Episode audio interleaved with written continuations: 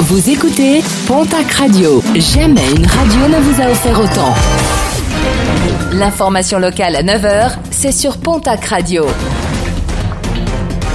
Bonjour Jean-Marc Courage Sénac. Bienvenue à vous. Trois ans de prison dont un ferme verdict du tribunal de Pau qui jugeait hier un ressortissant colombien. Ce dernier était poursuivi pour des agressions sexuelles commises sur deux cousines éloignées. Des faits commis à Orthez et alors que les victimes n'avaient qu'une dizaine d'années. Des faits niés le principal intéressé, ce qui n'a pas convaincu la justice.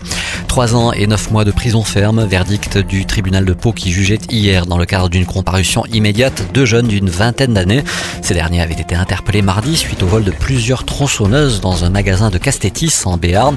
Du matériel retrouvé sous une bâche près d'une caravane d'un camp de gens du voyage à Pau. Pour l'un des prévenus, il s'agit de la neuvième condamnation devant la justice. Le décès de Fouad Selam à la centrale de Lannemezan, le détenu âgé de 44 ans y purgeait une peine de 30 ans de réclusion criminelle. Il était connu pour être l'un des deux maçons de l'horreur. Avec un complice, il avait séquestré et assassiné un couple de retraités en 2008 dans l'Aude. Un couple qu'il connaissait puisqu'il avait l'habitude d'effectuer pour eux des petits travaux. Un détenu décédé des suites d'un cancer. Le niveau de risque de grippe aviaire a été porté de modéré à élevé dans la région et partout en France. Les éleveurs sont désormais tenus de confiner leurs volailles. 21 millions de volailles avaient dû être abattus la saison dernière. Une facture d'indemnisation de plus d'un milliard d'euros pour l'État. Enco à Lannemezan joue les La grande tyrolienne sera ouverte aujourd'hui, mais également demain et dimanche. L'occasion de partir du haut d'un château d'eau. 600 mètres de descente, réservation obligatoire. Toutes les coordonnées sur le www.encopark.com.